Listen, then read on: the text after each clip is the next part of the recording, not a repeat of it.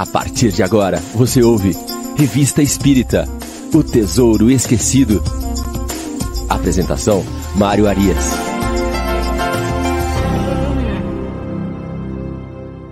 Olá, amigo ouvinte da Rádio Idefran. Estamos de volta com o programa Revista Espírita O Tesouro Esquecido. Hoje é sábado, dia 28 de janeiro de 2023. Estamos aqui abrindo amanhã de programas ao vivo da Rádio Idefran. Sempre às 9 horas, Revista Espírita O Tesouro Esquecido. Logo mais às 10 horas, o Livro dos Espíritos em Destaque. E às 11 horas, o Evangelho no Ar, com o nosso amigo Chico Cruz. E a nossa programação não para. Amanhã nós temos às 9 da manhã, no domingo, sempre aos domingos, o Sementeira Cristã, o programa mais antigo da Rádio Francana. É isso aí, é o mais antigo da Rádio Francana, nosso querido Sementeira Cristã. Vamos lá, nosso programa de número 137 está começando hoje. Nós vamos aí caminhando sobre a Revista Espírita do mês de dezembro de 1860. Né? Lembramos a todos que os nossos programas ficam disponíveis na nossa playlist, basta você entrar no YouTube da Rádio Idefran, procurar lá a Revista Espírito Tesouro Esquecido. Estão todos os programas lá disponíveis para aquele que está chegando agora aquele que está acompanhando aí a partir de agora o nosso programa, que segue a Revista Espírita de maneira cronológica. Muito bem, dezembro de 1860, chegamos na sessão Dissertações Espíritas, né, recebidas ou lidas por vários médiums da Sociedade Espírita de Paris uh, e de outras sociedades também. Então, são, são comunicações, a maioria delas são comunicações espontâneas, é, que Kardec coleciona, organiza ali por tema que ele quer tratar naquela edição da revista e coloca nesta sessão dissertações espíritas. Ah, no programa de hoje, nós vamos começar com algumas eh, dissertações de espíritos que se sentem culpados de alguma maneira ao despertar no plano espiritual. É bem interessante a gente ver como Kardec vai fazendo essa seleção, é, porque é, é uma coisa muito rica, ele traz um assunto concatenado ao outro ali, sempre buscando um fundo de reflexão. E aqui, neste caso específico aqui, de tratativa desses espíritos culpados, né, desses espíritos aqui que, que se sentem de alguma maneira ah, em sofrimento no plano espiritual, eh, vai nos dar um panorama tanto da condição desses espíritos lá no plano espiritual, naquele momento, no despertar, como e principalmente do que os levou a essa condição. Então, vale a pena um estudo muito interessante para as nossas reflexões também do dia a dia, né? porque ao conhecer as consequências que nós enfrentamos no plano espiritual, nós vamos aí é, também conhecer o que temos que fazer aqui no plano terreno, na nossa caminhada né, aqui no plano terreno, para que a gente possa, ao despertar, não nos encontrar na mesma situação desses irmãos que vêm nos relatar aqui os seus sofrimentos no plano espiritual. Muito bem, mas vamos ver quem é que está chegando aqui conosco agora no chat, quem é que já está aqui se manifestando. Tem bastante gente aqui hoje. A Shirley Rejane chegou conosco ali às 8h44, né, lá desde Poços de Caldas. José Ricardo De Vita também dando seu alô. Reinaldo de Sarandi, no Paraná a Gabriela Lopes, Miriam Farias, de Balneário Rincão, a dona Irene Pimenta, lá de João Pessoa, na Paraíba, o Valdir Fonseca, aqui de Franca também, Ângela Tavares. Ângela Tavares, primeira vez que, se, se eu me falar a memória, primeira vez que se comunica aqui conosco. Seja bem-vinda. Ricardo Fadu, nosso diretor técnico, desejando aqui um excelente sábado de estudos, né? E um grande abraço, um grande abraço para você também. Fadu, Vera Souza, nossa velhinha lá do Luz de Amor, a Nathalie da Rocha Wolf, é, tenhamos um sábado abençoado. Um abraço para você, Natalia. Um abraço para o Emmanuel. A Elisângela Paula Fernandes está aqui conosco também. A Lete Aparecido Biali. A Gisele do Nascimento. Rosário Martins Soares. A Cris Cristina Agra e a Kátia Fadu.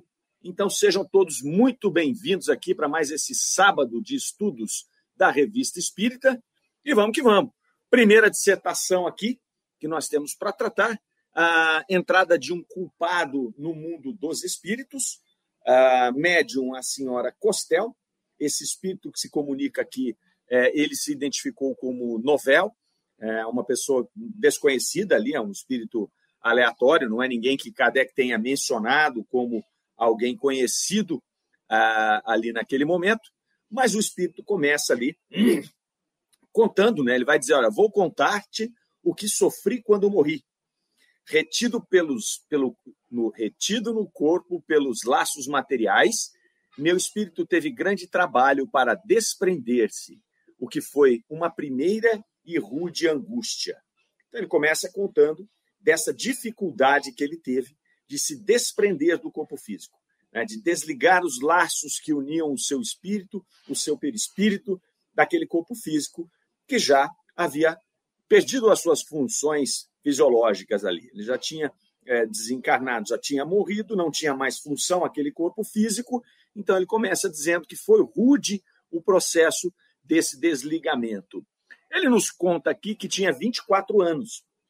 Então, é, isso também segundo ele, foi uma das causas desse, dessa dificuldade do, do despreendimento. Ele se viu muito surpreso naquela idade de desencarnar. Então, isso também é, já, já, já gerou esse processo, né? porque é diferente. Mas nós já vimos pelo relato de vários espíritos é, que existe aí uma diferença quando o espírito está já, quando o corpo físico já está envelhecido, que ele já dá sinais de fadiga de material, é, é, ou quando passa por uma doença longa, uma doença em que já ele começa a refletir, ele começa a pensar sobre o desencarne, né? o espírito já começa meio que a se preparar, tanto no caso da idade avançada, como no caso de uma doença mais profunda, é, começa então esse espírito a se preparar. No caso de uma morte é, como a desse rapaz aqui, em uma idade é, muito, muito jovem, não é? 24 anos, ele, a primeira complicação é que ele não estava esperando aquele processo. Ele não estava esperando desencarnar. Então, ali já fica. A, a, o estado de perturbação tem mais esse ingrediente, que é o ingrediente da surpresa. Você não está ali se preparando. Aqui a gente faz é, uma primeira observação aqui que a gente já pode pensar né, na nossa, no nosso estudo aqui, que é o seguinte: nós nunca sabemos é, o momento em que vai chegar a nossa chamada né, para partir para o plano espiritual. É, o natural é que a gente vai envelhecendo, né, em alguns casos aí a gente acaba se deparando com uma doença qualquer e que pode acelerar esse processo, né, mas nós temos aí situações inusitadas, situações de acidente, situações de um infarto fulminante, por exemplo, né, que podem nos pegar de surpresa. E analisando esses relatos desses espíritos aqui, é, que são vários relatos, tanto aqui como em outras obras é, é, mediúnicas, nós podemos observar que essa surpresa é um fator de aumento na perturbação do espírito nesse processo de passagem. Pois bem, o que é que nós podemos fazer do lado de cá? O que é que nós podemos fazer no plano no plano corporal, aqui enquanto encarnados, para minimizar esse processo? É, nós temos que pensar na morte. Essa é a realidade. É, nós temos que é, todos os dias refletir que nós somos é, corpos físicos, que nós estamos aqui em um momento transitório da nossa existência, encarnados no planeta Terra, é, e que em algum momento seremos chamados a partir.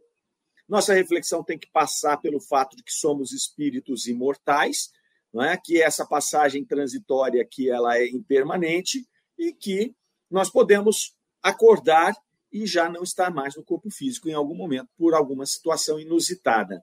É, então, é, eu tenho 53 anos, costumo dizer que se você tem mais de 50 e acordou não tem nenhuma dor, pode olhar que é bem provável que você tenha desencarnado. Né? Então, se acordou não tem dorzinha nenhuma, já é um indício. Mas a gente tem que se preparar. Né? Brincadeiras à parte, a gente tem que se preparar para que em qualquer momento a gente se depare com essa questão é, do nosso desencarne. E aí exercer o desapego, então, não nos apegar aí profundamente às nossas coisas materiais, até às pessoas que estão à nossa volta, ao nosso corpo físico, né? tratar tudo isso com muito respeito, com muito é, carinho, com muito amor, mas sabendo que isso é transitório, sabendo que isso é impermanente.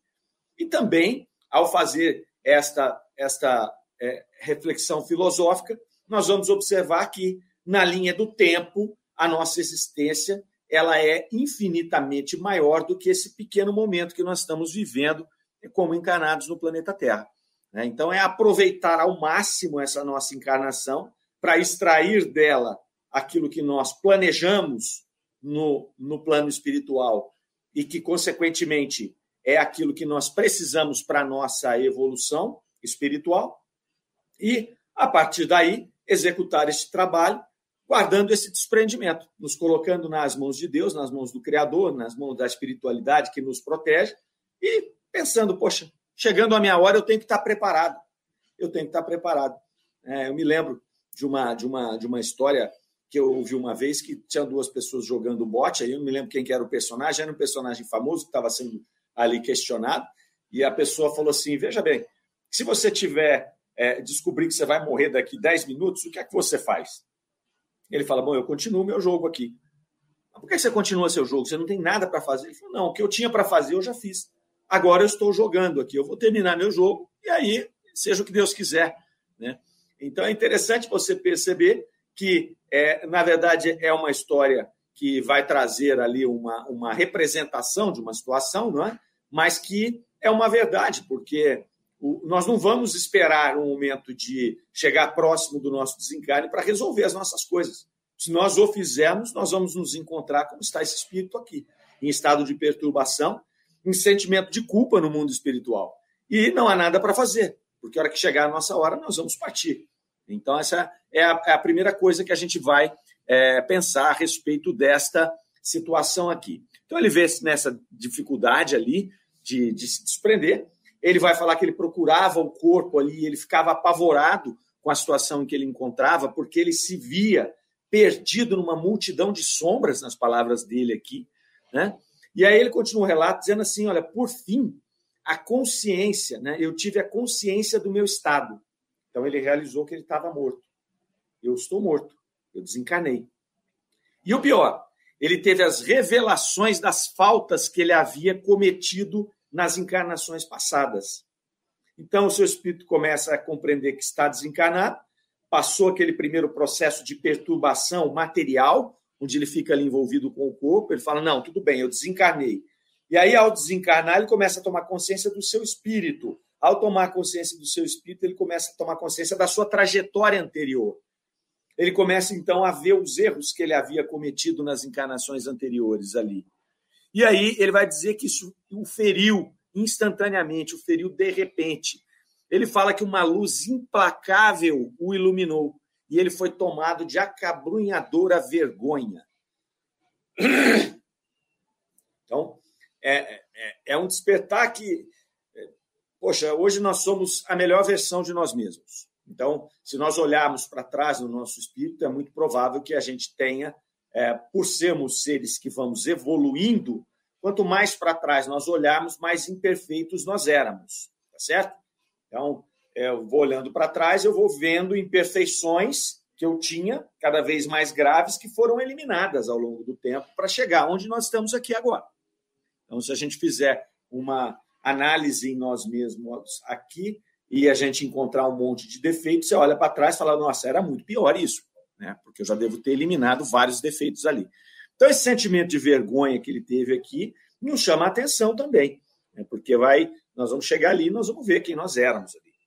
É, eu penso que se nós conseguirmos aqui, nessa hora, é, caminharmos conforme nós planejamos, esse sentimento de vergonha ele não vai existir, né? porque nós não podemos mudar o passado. Se nós aqui tivermos cumprido a nossa etapa atual, né, conforme nós planejamos e foi planejado para nós no plano espiritual, é, nós vamos ter um sentimento diferente desse aqui. Nós não vamos ficar envergonhados, nós vamos ficar felizes, porque nós cumprimos a tarefa que nos foi dada nesta encarnação. Ah, eu vim para cá com um propósito, ok, eu conheço as minhas faltas passadas, né, quem eu era no passado, mas isso são todas as pessoas, não sou eu. Né? Salvo uma quantidade muito mínima de espíritos que escolhem o caminho reto e que seguem um caminho mais reto desde o início da sua criação, como espíritos simples e ignorantes, a maioria de nós vem fazendo as suas curvas aqui, passando pelos planetas primitivos, planetas de expiação e prova, né, tendo as suas faltas e as reparações dessas faltas. Então, o caminho é muito comum para todo mundo. É, o que nos interessa e o que dá para fazer é o que nós temos hoje. Que nós fizemos no passado só serve como elemento de instrução para responder coisas que a gente não sabe, tendências que a gente olha aqui, inclinações que você não sabe de onde é, Se você olhar no passado, você vai ver de onde vem. Né? Eu tinha essas inclinações aqui de maneira muito forte, sobraram resquícios aqui na minha, na minha existência atual.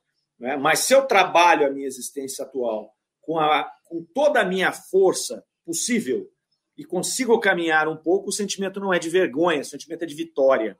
Né? Até porque, nesse momento aqui, quando eu consigo cumprir aquilo que eu vim fazer, eu consigo também elevar uma sintonia e me manter em contato com os espíritos familiares, com meus espíritos protetores, com meu anjo guardião, que participaram do processo de é, planejamento reencarnatório, e aí eu não vou me ver como ele nas sombras.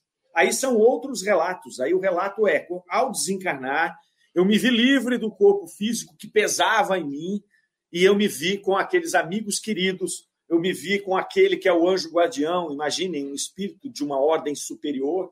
Imagine a felicidade que nos dá. E quando eu digo felicidade, não é essa felicidade aqui material que a gente sente, não. É uma felicidade de espírito. É uma coisa assim que você. É, é uma irradiação de um espírito superior, de um espírito superior a você, que você sente é uma, um estado de felicidade que talvez a gente nem conheça aqui no plano, é, no plano terreno. Então ele sentiu essa vergonha ali, ele buscava escapar desse processo, e é interessante a frase que ele coloca aqui, porque ele diz assim: ó, eu buscava escapar interessando-me por objetos novos, entretanto conhecidos, que me cercavam. Frase interessante para a gente pensar o seguinte: o que eram esses objetos novos que ele estava ali percebendo no plano espiritual? E vejam que ele vai dizer: objetos novos mas conhecidos. Como eram conhecidos se eram novos? É, então, eram objetos novos para ele, para aquilo que ele conhecia enquanto encarnado. Mas eram objetos já conhecidos porque ele já tinha passado por ali em outros processos de desencarnação. Temos que perceber que a nossa, a nossa verdadeira vida é a vida espiritual. Né? Às vezes nós invertemos, nós achamos que a nossa vida é essa e que a erraticidade é o momento que a gente vai ficar lá até voltar para essa, mas não é, é o contrário. É, aqui nós estamos estagiando e só estamos na carne porque temos ainda situações para serem resolvidas, em provas ou expiações ou missões, que é o caso de poucas pessoas aqui no planeta Terra. No mais, são provas e expiações e experiências que a gente tem que viver, mas a nossa vida é a vida espiritual. Então é natural que quando nós estejamos lá, nós estamos na nossa casa, e que a gente encontre ali esses objetos novos que ele falou, que são situações do plano espiritual, são condições ali que a gente não tem nem ponto de referência no planeta Terra para observar. Então ele tenta se distrair com isso aqui, né? O Novel, o nosso espírito aqui que a gente está a gente está analisando hoje a história dele, ele tenta se distrair com esses objetos novos, mas ele fala já eram conhecidos meus, eram conhecidos do seu espírito, não conhecidos da personalidade Novel que esteve aqui no planeta Terra, porque são objetos do plano espiritual. Ele não menciona quais são, mas me chamou bastante atenção essa frase aqui. Depois ele comenta o seguinte: os espíritos radiosos flutuando no éter me davam uma ideia de felicidade a qual eu não, não pude aspirar. Também é muito importante isso e também é um relato recorrente muitas comunicações de espíritos, sobretudo sofredores, na revista espírita. É, nós temos em especial a de um assassino que ficou preso muito tempo na casa onde ele cometeu o assassino, mais o assassinato, mais de 200 anos. É, ele relata que ele não conseguia sair daquele local. Ele estava como que atraído espiritualmente para aquele local, fluidicamente naquele local. E quando ele tentava se afastar, ele se encontrava num vazio muito parecido com a descrição desse espírito. E ele relata que ele percebia os espíritos mais felizes, esses espíritos radiosos que ele está dizendo aqui, né, é, em felicidade, em paz. E aquilo o frustrava muito mais, porque ele olhava a condição desses espíritos e comparava naturalmente com a sua condição. Então você vê que esses espíritos conseguiram avançar né, aumenta esse processo de vergonha e aumenta essa dor espiritual, essa dor moral que ele está sentindo ali. Né? Ele não podia expirar. Do outro lado, o nosso espírito aqui vai dizer assim: formas sombrias ou furiosas desviavam, deslizavam em meu redor, aumentando o meu desespero. umas mergulhadas em morno desespero, outras irônicas ou furiosas. Deslizavam ao meu redor e sobre a região ao qual eu estava pregado. Olha que coisa interessante. Então, ele desencarnou, ele teve esse processo, ele se entendeu ali bastante devedor, ele ficou por uma questão fluídica, por uma questão de atração, ele ficou pregado em um lugar onde ele via espíritos felizes é, é, trafegando, né, longe dele, e ele via espíritos infelizes, furiosos, né, é, é, caminhando entre ele ali, irônicos, desesperados, como ele, nesse local onde ele estava pregado. A descrição desses locais, né, onde se reúnem esses espíritos infelizes, sofredores, furiosos, é, em desespero, a descrição desses locais, ela também é feita por vários espíritos ao longo da codificação kardeciana. Na, na, na, no espiritismo moderno, sobretudo no movimento espírita brasileiro, é, denominou-se esses locais de umbral. Então, é o que nós podemos entender aqui do que seja essa descrição do umbral. Qual é o cuidado que nós temos que tomar? O cuidado que nós temos que tomar é imaginar que o umbral seja um lugar circunscrito, seja um único lugar onde as pessoas, os espíritos que têm é, é, situações de débitos de qualquer natureza vão ser endereçados. É, isso vem, essa imaginação de um lugar único onde se reúnem esses espíritos, vem muito do nosso imaginário, né, das descrições do inferno. Então, nós temos o inferno, nós temos o céu. Se nós aqui observarmos esse relato, nós podemos até, né, dentro de uma situação extremamente simplista, podemos definir o seguinte: esses espíritos radiosos que estão circulando ali estão no céu. E esse indivíduo que está aqui nesse processo de perturbação está no umbral. Ele não está nem bem no inferno, ele está no umbral, que é uma coisa intermediária. Né? É, é, isso é, é, um exemplo que eu estou dando. Qual é o cuidado? O cuidado é que esse, esse local em que ele está é, não é um local único, são simplesmente agrupamentos, grupamentos de espíritos na mesma condição fluídica, na mesma condição ali de sofrimento, que pela lei de atração vão se reunindo em locais que serão infinitos os locais, posto que os mundos são infinitos. Então nós não temos um umbral só, todo mundo vai para lá. Né? Pega sua carteirinha, vai lá, apresenta e entra no umbral. Né? Como se nós estivéssemos entrando num campo de concentração, por exemplo. Não.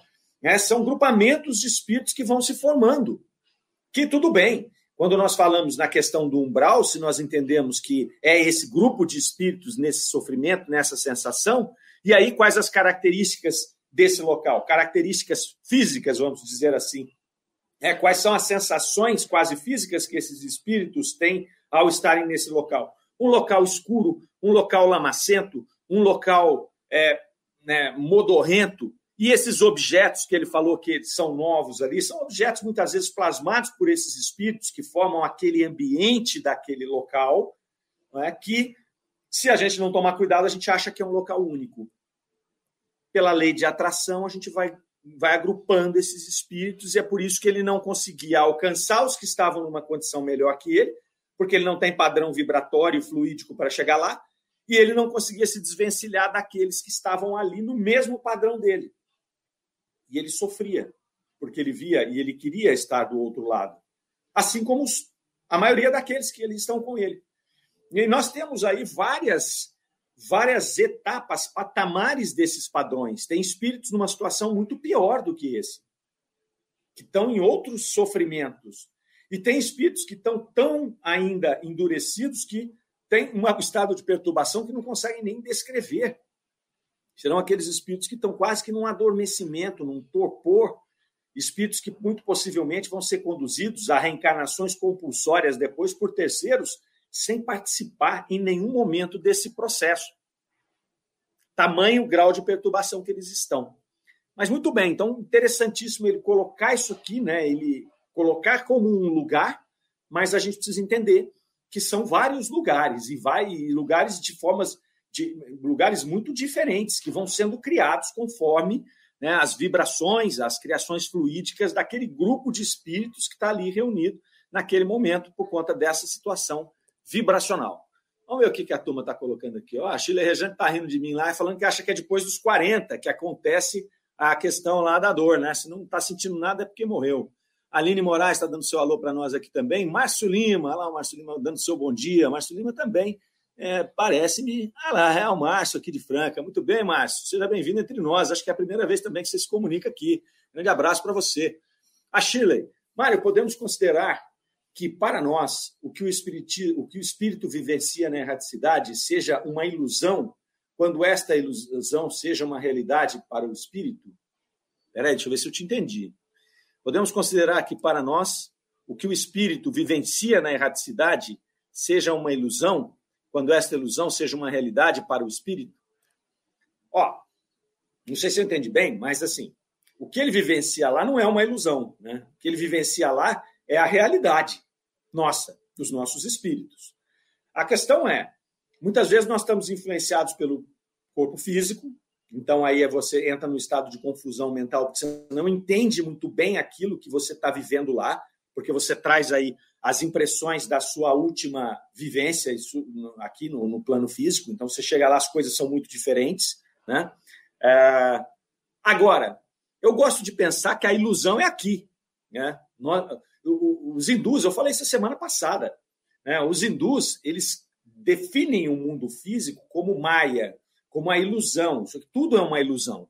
Então, é, e é interessante, porque, por exemplo, a gente fala assim, ah, eu tenho esse computador que eu estou usando para fazer o programa hoje, ele é meu, então eu tomo posse dele.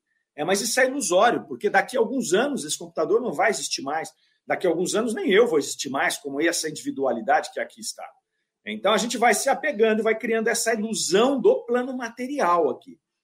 Ao passo que no plano espiritual, lá é a nossa, re, re, a nossa verdadeira condição. Lá é a realidade. Quando eu me vejo como um espírito e não como Mário aqui de Franca, São Paulo, é, ao me ver como espírito, como o novel se viu aqui, ali é a realidade. Ali não é a ilusão. Né? Ali ele está se vendo na integralidade. Quem ele foi, outras tantas personalidades, talvez milhares delas, para chegar naquele espírito, que não tem nome. É um espírito, ele é uma individualidade ali, que é a composição de vários nomes. Então a gente tem que né, pensar um pouco nisso, porque a ilusão é o que a gente vive hoje. Eu tenho a ilusão de ser quem eu sou aqui. E se eu não faço esse, é, esse pensamento de olhar para um espírito que já teve várias vidas e que ainda precisará de outras tantas para poder se firmar como a individualidade perfeita para a qual nós fomos criados, aí eu vivo em ilusão. Quando eu me acho melhor do que alguém, eu estou em ilusão. Quando eu me acho pior que alguém, eu estou em ilusão. É, nós somos espíritos criados de uma mesma forma, vindos de uma mesma fonte, criados simples e ignorantes, todos iguais, e que vamos chegar a espíritos puros também todos iguais. O que vai diferir aí é o que nós vamos, é o caminho que nós vamos seguir para chegar de uma ponta na outra. Por isso que toda essa sensação de diferença, essa sensação, né, é, não digo de individualidade, porque nós somos indivíduos, cada um tem a sua a sua vertente em que vai trabalhar e tudo mais, mas nós somos aí é, absolutamente iguais enquanto espíritos, no que diz respeito à sua forma e no que diz respeito aonde nós vamos chegar. O resto é ilusão. O resto a gente tem que colocar no seu devido lugar. Né? No lugar de dizer o seguinte: isso aqui é um momento, é uma ferramenta que eu estou usando, o meu corpo físico. O ambiente que eu estou usando aqui é um teatro, é um palco de um teatro, onde eu estou encenando um ato de uma grande peça que é a evolução espiritual. E nesse ato aqui, eu tenho planejado o meu roteiro, que eu posso improvisar. Então, vamos pensar no teatro. Então, o artista vai lá, ele sai, ensaia a peça, mas os bons artistas eles acabam improvisando alguma coisa no meio. Né? Dá um insight, ele improvisa. O bom músico também dá uma improvisada ali no meio. Né? Mas nós temos um palco, que é o planeta Terra, nós temos um papel, que é o nosso papel de espíritos, de, de, de encarnados aqui. Né? O meu é Mário, da Shirley, o do Márcio, da Dona Irene. Então, nós temos os nossos papéis aqui que nós vamos desempenhar nesse palco, né, com o objetivo de avançar no nosso processo de evolução espiritual. Se nós não compreendemos o palco, não compreendemos o nosso papel, não compreendemos que hora que vai acabar a peça, que ela vai acabar um dia, o que, que a gente faz? A gente se ilude pelo personagem e passa a viver o personagem. Se um autor, se um ator enlouquece e ele começa a se achar o personagem, ele está vivendo na ilusão. Ele começa a se comportar como personagem, não como ele. E veja que um ator, ele, ele executa vários personagens, ele interpreta vários personagens.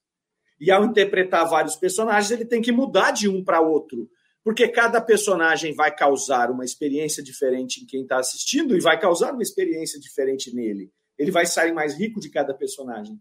Mas ele não pode se apegar, ele não pode se iludir com cada personagem. Ah, então, a ilusão eu penso que é aqui. A ilusão não é lá. Né? Lá, o que ele está fazendo, lá ele está vivendo a vida. É claro que o, o, estado de perturbação, muitas vezes, vai fazer com que ele não consiga discernir onde ele está. Eu estou no plano espiritual, eu estou vendo essas coisas novas, eu não consigo identificar, eu estou vendo meu corpo se decompor, eu estou em estado de perturbação. Né? Mas não é ilusão, é perturbação. É perturbação.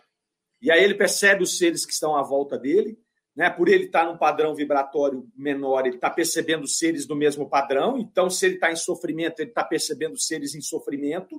Quando ele olha para frente e é permitido ver, porque não são todos que vêm, mas vários vêm, ele vê espíritos que estão lá melhores do que ele, muitas vezes até tentando ajudar e não consegue, né? Por conta dessa diferença de padrão vibratório e por conta da perturbação em que ele se encontra, não consegue ajudar e ele se sente extremamente infeliz porque ele vê a tranquilidade, ele vê a felicidade daquele espírito.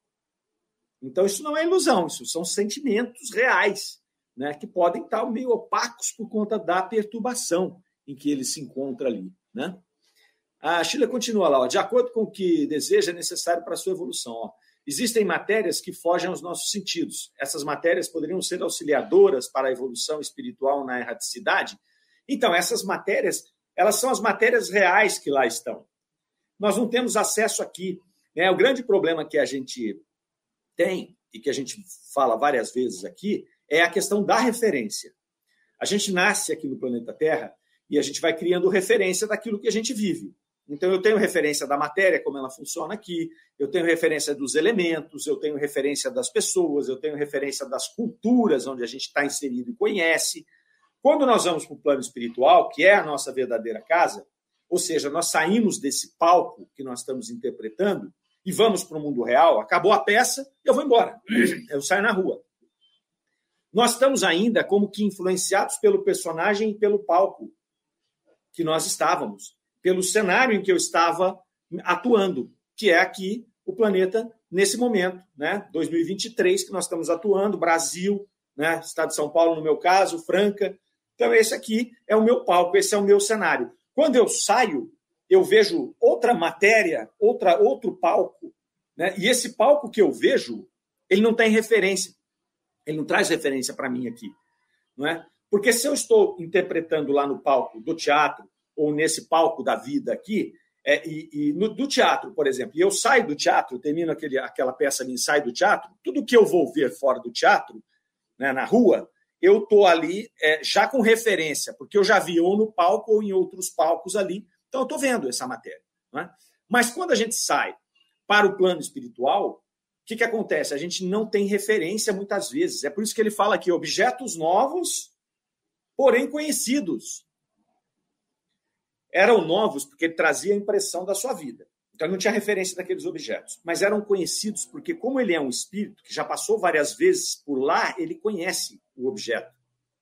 Então ele conhece, mas não lembra de, onde. Por isso que ele fala essa frase. A frase é bem, bem interessante, né? bem confusa ali. É bem, bem é, é, profunda. Né? Objetos novos, porém conhecidos. Olha, isso é novo porque eu não conhecia, né? Não é novo, mas não, mas eu conheço esse objeto, que eu já vi esse objeto anteriormente. Então é como se ele tivesse visto, nossa, isso é novo. Aí ele lembrou, ah, tá, mas isso aqui no plano espiritual tem mesmo. As outras vezes que eu passei por aqui, eu vi. Né? Então, bacana. Veja só que, que comunicação interessante, né? Nós estamos no comecinho dela aqui, estamos avançando bastante no, no, no, no programa aqui. Pois bem, então ele relatou lá que ele estava envolvido nesses indivíduos, nesses seres em sofrimento. E olha o que ele coloca aqui, olha, é, via os humanos se movimentando e lhes invejava a ignorância. Toda a ordem de sensações desconhecidas ou reencontradas invadia-me ao mesmo tempo. Essa comunicação aqui é fantástica, dá para a gente ficar trabalhando nela aqui bastante tempo e refletindo. Então, olha, ele via os humanos e ele tinha inveja da ignorância dos humanos. Por que, que ele tinha inveja? Porque nós, quando estamos aqui, nós temos, né, como, como também uma ferramenta de evolução, o esquecimento das nossas vidas anteriores. Então, nós estamos aqui no processo de ignorância. Eu ignoro totalmente quem eu fui nas encarnações passadas. Eu ignoro a trajetória do meu espírito até aqui. Eu tenho é, sensações, eu tenho inclinações que me mostram né, que em determinados pontos eu evoluí, em determinados pontos eu tenho que evoluir ainda. Eu trago inclinações ruins. Então, mas essa é uma análise que precisa de ter um esforço para fazer. A maioria das pessoas nem sabe disso. A maioria das pessoas não tem nem ideia disso. Nós sabemos e nós temos algum indício porque nós somos espiritualistas. Uma pessoa materialista não faz essa referência. Ela não acha que ela tem, por exemplo, uma má inclinação e que essa má inclinação é fruto de coisas que ela traz do passado. Ela simplesmente acha que aquilo é ou genético, ou é da natureza dela, ou é fruto da cultura onde ela está inserida, enfim, qualquer outra coisa. Por isso que quando ele vê os humanos, ele fica quase que com inveja da ignorância deles, porque a ignorância ela é muito tranquilizadora. Se eu tenho um, um problema, uma doença, e eu desconheço essa doença, né, é uma doença silenciosa que está no meu corpo, que vai me dar problema no futuro. Eu desconheço essa doença, eu estou vivendo tranquilamente. Eu tenho uma bomba relógio em mim, mas eu não conheço a bomba. Então eu não estou me preocupando com ela. Eu estou num estado de ignorância. A partir do momento que eu vou no médico, o médico fala, velho, você tem uma doença degenerativa que daqui 10 anos ela vai começar a se manifestar e você vai ter problema com ela. Pronto, eu já não estou mais na ignorância. Aí eu já começo a me preocupar. Como é que vai ser essa doença? O que vai acontecer daqui 10 anos? O que eu tenho que me preparar? Muitas vezes eu vou me revoltar, eu vou negar, eu vou passar por todos aqueles processos, mas acabou a minha paz ali. Até que eu a reencontre em um processo de resignação. Né? Mas quando eu estou no processo de ignorância, tranquilo. Por isso que ele olha para os humanos, e a grande parte dos humanos, talvez 90% dos seres humanos, vivem aqui em total ignorância. Muitas vezes nós nos comportamos como ignorantes desse processo espiritual que nós conhecemos. Porque a gente tem comportamentos que, se a gente parasse para pensar, não teríamos lógico, influenciados pela matéria, influenciados pelo ambiente, influenciados pela cultura, influenciados pela nossa condição imperfeita ainda de espíritos da terceira ordem, nós negligenciamos esses conhecimentos e vivemos aqui quase que numa ignorância. Agora, a maioria esmagadora do planeta Terra vive em ignorância total. Vive materialmente, vive sem pensar no que foi e sem pensar no que será após o desencarne. Então, estou vivendo unicamente esse momento. Tudo bem, vai evoluir também, porque as experiências vão ser vividas. Serão vividas tranquilamente. É, mas esse espírito é, que está lá observando esses irmãos falou: eles não sofrem, eles não sabem, eles não veem o que eu vejo, eles não sentem o que eu sinto. Aí tem uma diferença gigante, né? Interessante. E ele coloca toda uma ordem de sensações desconhecidas né? ou reencontradas invadiam ao mesmo tempo. Sensações desconhecidas. Eu estou sentindo dores morais aqui que eu não conhecia. Ou reencontradas, que eu já vivi em outras passagens pela erraticidade, que eu perdi o contato com elas na ignorância da carne, na ilusão da carne, que agora eu estou reencontrando. E que doem pra caramba ao sofrimento desse espírito a vergonha que ele sente, por que ele sente vergonha? Ele sente vergonha porque ele tinha que fazer alguma coisa que ele não fez, ele não consegue fazer. Volto a dizer, ele não tem vergonha só pelo fato do que ele fez em encarnações passadas, ele tem vergonha muitas vezes porque ele não está conseguindo sair daquele processo. Por isso que ele menciona a ignorância.